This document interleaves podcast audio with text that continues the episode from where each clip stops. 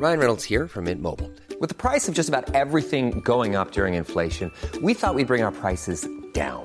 So to help us, we brought in a reverse auctioneer, which is apparently a thing. Mint Mobile unlimited premium wireless. Ready to get 30, 30, bit to get 30, bit to get 20, 20, 20, bit to get 20, 20, bit to get 15, 15, 15, 15 just 15 bucks a month. So, Give it a try at mintmobile.com slash switch. $45 upfront for three months plus taxes and fees. Promo for new customers for limited time. Unlimited more than 40 gigabytes per month. Slows. Full terms at mintmobile.com. Heraldo Podcast, un lugar para tus oídos. Hoy, en primera plana, ¿sabes cuántos millones de personas viven en situación de pobreza extrema en México? Esto es Primera Plana de El Heraldo de México.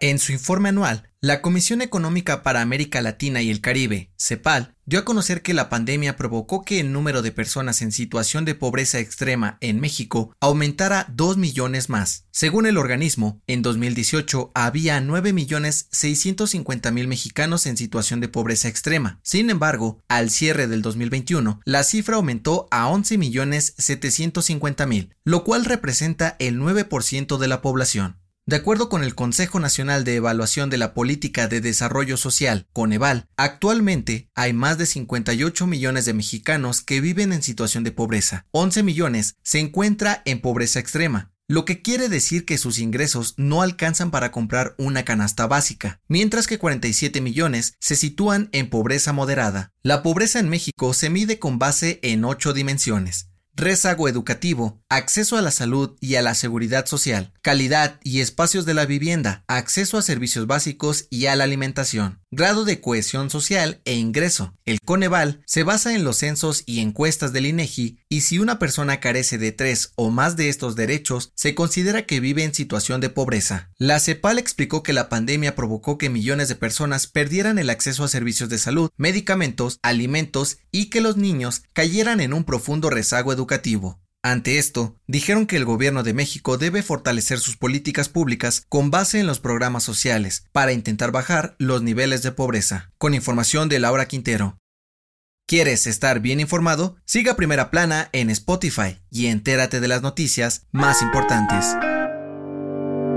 Este jueves, familiares, amigos y colegas de la periodista Lourdes Maldonado se reunieron para darle el último adiós, acompañada de sus mascotas, tres gatos y un perro que también estuvieron presentes en el sepelio para despedirla. Lourdes Maldonado fue asesinada en Tijuana el 23 de enero, atacada por hombres armados cuando iba llegando a su casa. El pasado 25 de enero, el gremio de reporteros mexicanos se unió con protestas en todo el país para exigir que se frenen los ataques contra la libertad de expresión mandaron su solidaridad con la familia Maldonado y prometieron luchar porque su caso no se quede sin resolver. El presidente Andrés Manuel López Obrador ordenó abrir una investigación a fondo para aclarar los hechos y dar con los responsables lo antes posible. Mientras que el fiscal de Baja California, Ricardo Iván Tarpio, aseguró que no pararán de trabajar y agotarán todas las líneas de investigación para que el caso no quede impune.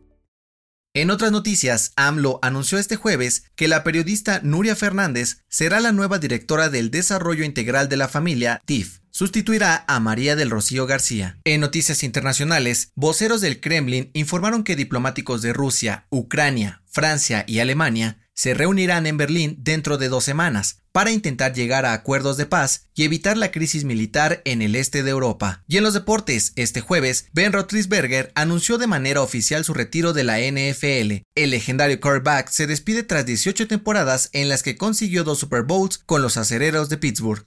El dato que cambiará tu día. ¿Has sentido tanto frío que empiezas a temblar? De acuerdo con investigadores de fisiología de la Universidad de Ottawa, cuando la temperatura comienza a bajar, nuestro cerebro ordena a los músculos que se contraigan y se expandan para generar calor, es decir, el cuerpo comienza a temblar para intentar mantenerse caliente. Sin embargo, esto solo funciona por un rato, ya que los músculos terminan por cansarse, por lo que es necesario abrigarnos o tomar algo caliente para quitar el frío. Yo soy José Mata y te espero en la próxima. Esto fue Primera Plana, un podcast del Heraldo de México.